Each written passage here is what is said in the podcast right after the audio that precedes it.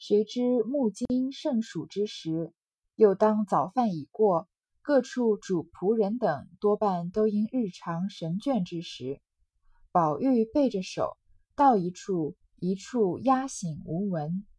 从贾母这里出来，往西走过了穿堂，便是凤姐的院落。到他们院门前，只见院门掩着，知道凤姐素日的规矩，每到天热。午间要歇一个时辰的，进去不便，遂进角门，来到王夫人上房内，只见几个丫头子手里拿着针线，却打盹儿呢。王夫人在里间凉榻上睡着，金钏儿就在旁边捶腿，也眯着眼乱晃。前面这个，嗯，宝黛钗三件事情就已经过去了，贾宝这个贾宝玉把薛宝钗惹生气的事情已经过去了。现这个木金呢，就是现今当现在的时意思。现在呢，正是夏天最热的时候。一般夏天热的时候呢，白天也比较长，晚上也比较短。所以他们古代人啊，虽然有灯，但是也很少点灯的。所以他们一般是日出而落，日落而息嘛。那既然白天长呢，人醒的时间就比较长，所以中午的时候呢，就会大家都比较困，比较疲倦，有些人啊就会睡觉。所以贾宝玉啊。因为他已经惹了这个薛，刚刚林黛玉和好嘛，又惹了薛宝钗，他觉得没趣，就到处转来转去的。但是转到哪儿呢？哪的人都没事，就是都在睡觉，都在打盹。所以呢，他从贾母出来，嗯，到了凤姐那儿。但是呢，凤姐她每她也知道凤姐的规矩，每天中午啊要睡一个时辰，要睡两个小时呢，所以也不可能不方便进去，就来找他的妈妈王夫人。王夫人呢，在凉榻上睡着了，金钏呢在旁边帮她捶腿。但是，一边捶啊，金钏也困得不行了，也眯着眼乱晃，可能眼睛啊都看有点睁不开来的样子。宝玉轻轻地走到跟前，把他耳上戴的坠子一摘。金钏儿睁开眼，见是宝玉。宝玉悄悄地笑道：“就困得这么着。”金钏抿嘴一笑，摆手令他出去，人合上眼。宝玉见了他，就有些恋恋不舍的。悄悄地探头瞧瞧王夫人，合着眼，便自己向身边荷包里带的香雪润金丹掏了出来，便向金钏儿口里一送。金钏儿并不睁眼，只管噙了。宝玉上来便拉着手，悄悄地笑道：“我明日和太太讨你，咱们在一处吧。”金钏儿不答。宝玉又道：“不然等太太醒了，我就讨。”金钏儿睁开眼，将宝玉一推，笑道：“你忙什么？金簪子掉在井里头，有你的只是有你的，连这句话难道也不明白？我倒告诉你个巧宗，你往东小院子里拿环哥同彩云去。”宝玉笑道：“凭他怎么去吧，我只守着你。”只见王夫人翻身起来，照金钏脸上就打了个嘴巴子。指着骂道：“下作小娼妇，好好的爷们都叫你教坏了。”宝玉见王夫人起来，早一溜烟去了。这里呢发生的一件事情，看上去是一个插曲，其实它是后面一件很大很重要的事情的线索。是什么样的事情呢？因为宝玉找谁都不在，他来到王夫人这儿嘛，他就来逗金钏儿。然后呢，他怎么逗他呢？因为金钏儿在打盹嘛，他就把他耳耳朵上戴的耳坠呀一摘摘下来，那他就金钏就醒了。然后呢，宝玉就找他，就找他聊天儿。金钏呢，抿着嘴，摆手叫他出去，还是想睡，还是困。宝玉见了他，就有些恋恋不舍的。宝宝玉对金钏这里的这个行为啊，很像当时他对这个老太太房里的鸳鸯，就凑着她的脖子啊，就闻她的胭脂香的那个，呃，那个时候的情景。他并不是，就同样，嗯，他并不是对这些丫鬟每一个都是想染指的，只是呢，他向往这些丫鬟的美好。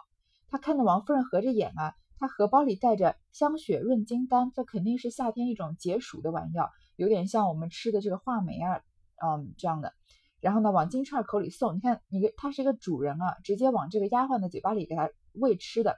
金钏呢还不睁眼，可见平常他们跟宝玉都是很熟的。金钏跟宝玉有多熟呢？前面有一个地方有个线索，就是在这个贾正着这个贾宝玉进去的时候，贾宝玉啊一步走不了三厘米，然后这样挪进去的时候，他一出来一溜烟的跑了。一溜烟，呃，他进去之前呢，金钏不就故意逗他吗？说我这边呢刚，呃，刚调的胭脂，你吃不吃？然后旁边的这个丫鬟就说啊，你这个时候不要逗他，他这个心里很紧张的，对吧？所以金钏跟宝玉肯定是有交情的，很熟的。所以呢，他对宝玉面前有点没大没小。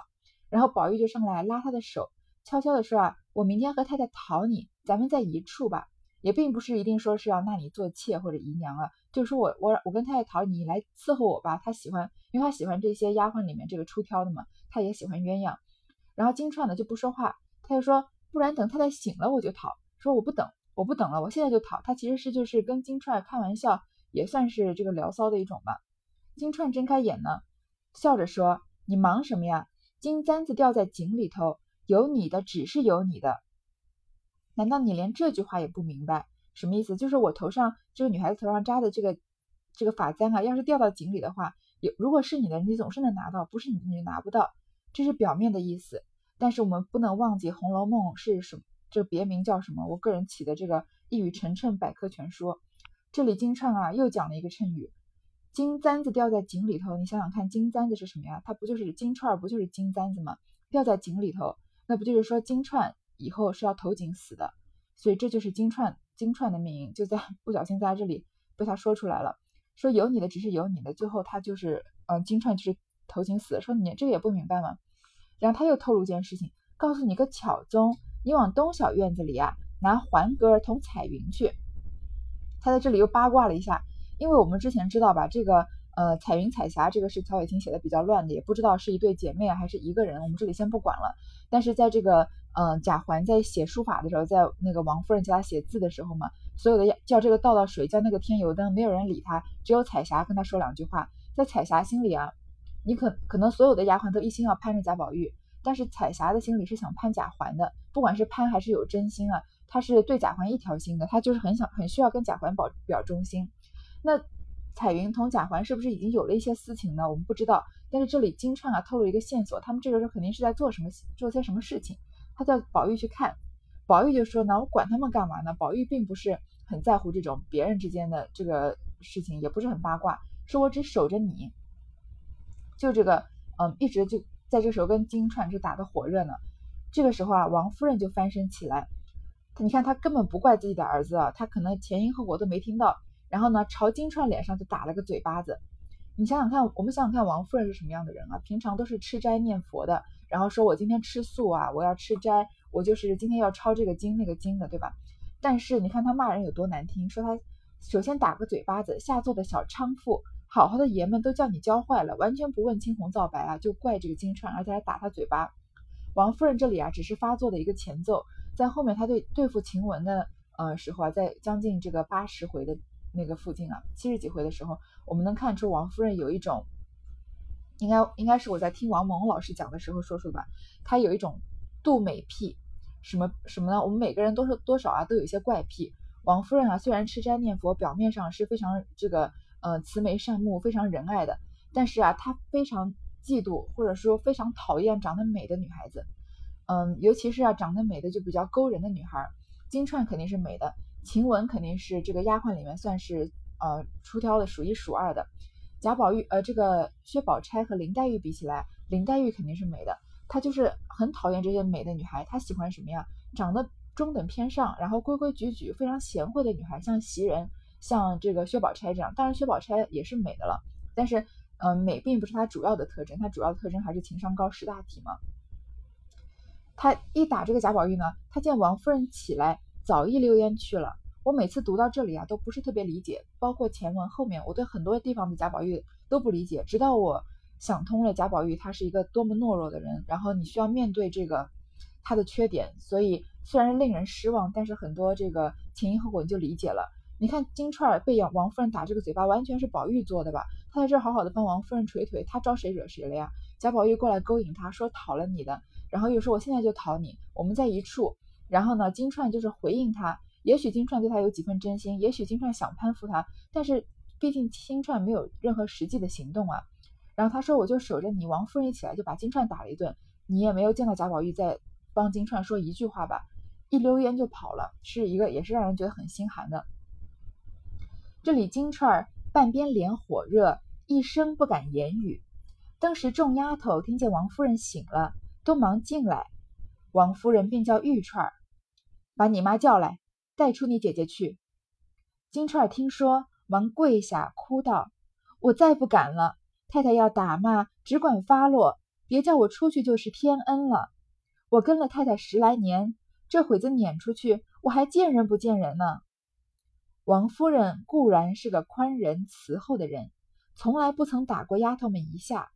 忽见金钏儿行此无耻之事，此乃平生最恨者，故气愤不过，打了一下，骂了几句。虽金钏苦求，亦不肯收留，到底换了金钏之母白老媳妇来领了下去。那金钏含羞忍辱的出去了，不在话下。金钏被打的这一巴掌扇的半边脸火热，又是他的主人打他嘛，他不敢反驳，也不敢说话呀。这些丫头进来了呢，王夫人就叫玉钏，可见金钏和玉钏是一对亲姐妹，两个人都在这个家府服侍。说把你妈叫来，把你姐姐带走，就要把她赶出去了。金钏就赶快跪下来就说了：“我再也不敢了。如果太太要打骂呢，打骂我，我都不，我都毫无怨言。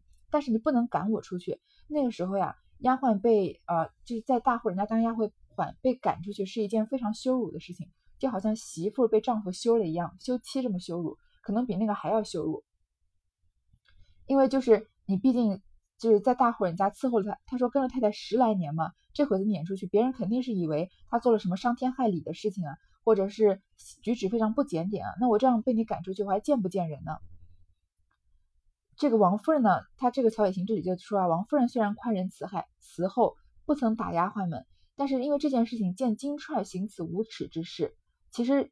金钏做的事有多无耻呢？并我我个人觉得并不是很严重，要打也是应该把贾宝玉打一顿。但是呢，王夫人她最恨也是最怕的是什么呀？就是 一个女人打她儿子的主意，她太疼爱太溺爱她的儿子了。所以那些嗯，就是喜喜欢贾宝玉放在脸上的人，放在这个表现上的人啊，王夫人就气不过。那林黛玉是主人，她不能对她怎么样，毕竟是贾母的这个亲亲戚嘛。那晴雯后面就是直接这么对贾宝玉好的。她就气不过，像金钏这个当着面当着王夫人的面跟贾宝玉调情的，那王夫人是绝对不能纵容。所以呢，虽然他求啊，他也不收留，就把他真的赶走了。且说那宝玉见王夫人醒来，自己没去，忙进大观园来，只见赤日当空，树阴和地，满耳蝉声，竟无人语。刚到了蔷薇花架，只听有人哽咽之声。宝玉心中疑惑。便站住细听，果然架下那边有人。如今五月之际，那蔷薇正是花叶茂盛之际。宝玉便悄悄地隔着篱笆洞儿一看，只见一个女孩子蹲在花下，手里拿着根碗头的簪子，在在地下抠土，一面悄悄地流泪。宝玉心中想到：难道这也是个痴丫头？又向平儿来葬花不成？因又自叹道：“若真也葬花，可谓东施效颦，不但不为心特，且更可厌了。想必便要叫那女子说：‘你不用跟着那林姑娘学了。’话未说出口，幸而再看时，这女孩子面生，不是个侍儿，倒像是那十二个学戏的女孩子之内的。”却辨不出她是生旦净丑哪一个角色来。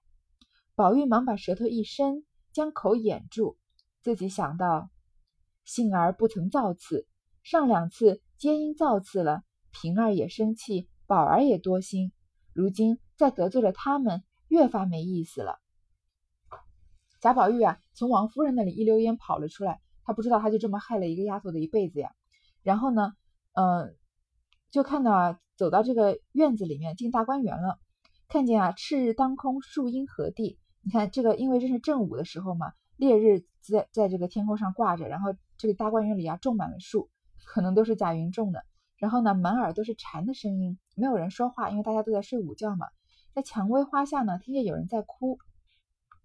因为现在是五月之际，那农历的五月嘛，我们就是我们的阳历的六七月了，是最热的时候，蔷薇花也开得正茂盛。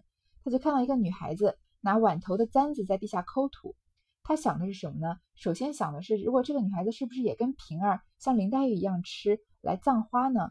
但是想了一想，又觉得呀，林黛玉是什么人啊？林黛玉是贾宝玉的这个目视前盟。那黛玉这么雅、这么清高的人，她葬花，我们说第一个把女人比过比作玫瑰的是天才，第二个是庸才，第三个就是蠢才了嘛。他说，如果这些丫鬟也学也学林黛玉葬花，因为觉得她葬花美，就学她葬花，那也是东施效颦了。不仅啊不新奇，因为没有创造性嘛，而且啊就可厌，就让人觉得讨厌。你以为你是谁啊？谁都能学林黛玉吗？说着呢，就想要叫她，想叫她什么呀？说你不要学林姑娘了。你以为就是意思就是你算哪根葱啊？你也来学林黛玉葬花呀？但是再一看呢，这个女孩啊，可能不是这个丫鬟。而是学戏的女孩子，就是在这个元春省亲的时候，不是买了十二个戏子、十二个和尚、十二个小沙弥、十二个尼姑吗？这十二个戏子里的一个，但是也说不出来是谁。宝玉想啊，幸好没说，为什么？刚刚两次啊，都是因为造次了，所以呢，平儿也生气，宝儿也多心。哦，我这个之前讲到这个，嗯，薛林黛玉跟贾宝玉，这个林黛玉把脸沉下来的那件事情，我光顾着说这个一语成谶了，忘了说。林黛玉为什么生气？因为林黛玉说啊，我死了。贾宝玉说你死了，我当和尚去。那林黛玉就说你有多少个姐妹啊？她们每个都死了，你有多少条命去当和尚？为什么她生气呢？因为贾宝玉这个意思就是说你死了，我当和尚，那不就是说你死了我就没有人娶了吗？我去做和尚就六根清净了吗？那不就是说你活着我就是要娶你当老婆吗？这话说的就是比较造次了。虽然他表达了自己的真心啊。但是在这个毕竟大户人家的小姐和公子之间，不能直接就说我要娶你，我要嫁你这样的话，这相当于是私定终身了。所以那次这个林黛玉立刻就把脸沉下来，说你这个话说的不对。然后再得罪薛宝钗呢，我们都知道就是说她胖和说她像杨贵妃嘛。说如果这次啊我又脱口而出说你不要学林姑娘了，再把女孩子戏子也得罪了的话，越发没意思了。从这里我们也能看出啊，在贾宝玉心中众生是平等的。可能男人和女人不平等，因为女人比男人高一等，但是女孩子都是平等的。他并不觉得，嗯，惹了林姑娘、林黛玉和薛宝钗生气，和惹这个戏子生气有什么不同？你想想看，如果是贾琏啊、贾珍、贾蓉这些人，那戏子生气就生气了，我我还说不定还拖下去打一顿呢。你有你有什么脸来生我这个主人的气啊？但是贾宝玉就不觉得，他觉得幸好我没有得罪他，得罪了他呀，就越没意思了。一面想，一面又恨，认不得这个是谁。再留神细看。只见这女孩子眉蹙春山，眼平秋水，面薄腰纤，袅袅婷婷，大有林黛玉之态。宝玉早又不忍弃她而去，只管痴看。只见她虽然用金簪画地，并不是掘土埋花，竟是向土上画字。宝玉用眼随着簪子的起落，一直一画，一点一勾的看了去，数一数，十八笔。自己又在手心里用指头按着他方他方才下笔的规矩写了，猜是个什么字？原来就是个蔷薇花的“蔷”字。宝玉想到，必定是他也要作诗填词。这会子见了这花，应有所感，或者偶成了两句，一时心智恐忘，在地下画着推敲，也未可知。且看他底下再写什么。一面想。一面又看，只见那女孩子还在那里画呢，画来画去还是个强字，再看还是个强字，里面的原是早已吃了。画完一个又画一个，已经画了有几十个墙，外面的不觉也看痴了。两个眼睛珠儿只只管随着簪子动，心里却想：这女孩子一定有什么话说不出来的大心事。才这样个刑警，外面既是这个刑警，心里不知怎么熬煎。看他的模样这般单薄，心里哪里还搁得住熬煎？可恨我不能替你分些过来。这个女孩子呀，首先这个女孩她长得像林黛玉，眉蹙春山，眼平秋水。你其实把眉毛比作山，把眼睛比作水，是让人觉得很难很难这个想到它是一个比喻。但是你。我们看她这短短的十六个字啊，眉蹙春山，眼平秋水，面薄腰纤，袅袅婷婷，也许面前就会浮现出一个女孩子，好像眼睛一直有点点的泪光，眉毛都是一直淡淡的，好像皱着一样。这是不是就是跟前面林黛玉的似蹙非蹙，笼烟眉，似喜非喜，含情目啊，什么娇生两叶之之色，嗯。我我记不太清楚，讲了林黛玉可以再回头看一下这个林黛玉具体的怎么描写她的外貌，但是其实就是跟林黛玉的外貌描写的是一致的，但是又非常又不重复，就是她有林黛玉之态。其实我们再往下读啊，这个女孩啊，她不仅有林黛玉之态啊，她的性格也很像林黛玉，他的痴情啊也是有点像林黛玉的。宝玉舍不得离他离他去，就只管痴痴的在外面看。这个女孩子在干嘛呢？原来她一直反复的在地上写一个字，就是“蔷薇花”的“蔷”字。贾宝玉一开始以为啊，她是不是要作诗啊，怕自己忘记，所以就推敲着。结果呢，不是作诗，每一个字都是写蔷薇的“蔷”字，画完一个又一个。你看贾宝玉，他这个时候又有了这个感同身受的，呃，对女孩子天生的这种悲悯之情了。即使是一个戏子啊，贾宝玉贾宝玉也从来没有低看他一眼。他说什么呀？他这样反复的写一个字啊，心里一定有很多心事。那么他心里，他外面既然是这样的刑景了，内心都不知道是怎么样的熬煎。你看他长相啊，这么单薄，这个这么瘦弱啊，哪里还搁得住这些熬煎呢？可恨我不能替你分些过来。什么样？什么时候一个男主人会恨不得替一个女戏子分一些过，分一些担，分一些他内心的熬煎，而且又对他完全没有邪念的呢？只有贾宝玉才能有这样的这个感想了。府中阴晴不定，片云可以治雨。忽一阵凉风过了，刷刷的落下一阵雨来。宝玉看着那女子头上滴下水来，纱衣上登时湿了。宝玉想到，这时下雨，他这个身子如何经得骤雨一击？因此便禁不住，便说道：“不用写了，你看下大雨，身上都湿了。”那女孩子听说，倒唬了一跳，抬头一看，只见花外一个人，叫她不要写了，下大雨了。一则宝玉脸面俊秀，二则花叶繁茂，上下俱被枝叶引住，刚露着半边脸。那女孩子只当是个丫头，再不想是宝玉，应笑道：“多谢姐姐提醒了我。难道姐姐在外头有什么遮雨的？”一句提醒了宝玉，哎呦了一声，才觉得浑身冰凉。低头一看，自己身上也都湿了，说声不好，只得一气跑回怡红院去了，心里却还记挂着那女孩子没处避雨。你看，宝玉是一个多么痴痴的人，并不是痴情或痴心啊，而是这里反而有一点痴傻了。这个女孩子在里面是痴情，在地上一直夸写这个蔷薇的蔷字，具体是为什么呢？我们下一回再说。然后呢，这个贾宝玉在外面看的也看痴了。这个时候突然下起大雨来了，宝玉是怜香惜玉的，他对这个女孩子的怜香惜玉呢，也有一部分成分是因为这个女孩长得像林黛玉，他就说啊，他就觉得她这个身子怎么能经得起雨淋呢？就说你别写了呀，现在下大雨，你身上都湿了。这个女孩子被吓了一跳，但是因为他们俩隔着蔷薇花架，贾宝玉啊又长得如花似玉的，他再也没想到是主人啊。可见这个女孩子，因为她是戏子嘛，又不是丫鬟。如果是丫鬟的话，大概都能认识贾宝玉的。但是戏子只负责练戏唱戏，在台上啊也不太会注意台下的主人长什么样子，他就以为是个丫头，就说呀，多谢姐姐提醒我，因为提醒他什么呀，下大雨了，不要在这淋雨。他就说：“那姐姐在外头有什么遮雨的吗？因为贾宝玉不是站在蔷薇花下吗？”结果他一句提醒了宝玉，宝玉才发现啊，原来自己在雨下雨上雨下面也淋天淋了半天雨了，都浑身冰凉，身上全都湿了，就说了一声不好，一口气就跑回自己家，跑回怡红院了，心里啊还记挂这个女孩子没处避雨呢。嗯，这也是呃贾宝玉这这里看上去也是一个小插曲，但这事实也是为后面贾宝玉心态的一个转变。啊埋下了很重要的线索，所以这回呢，我们这一段我们读了两件事情，一个是金钏是一个悲剧，一个是嗯日后金钏要跳井的埋下的线索，而金钏跳井这件事情呢，还要在宝玉身上，宝玉这个挨打一件很重要的《红楼梦》也是浓墨重彩写的这一个环节埋下了一个伏笔。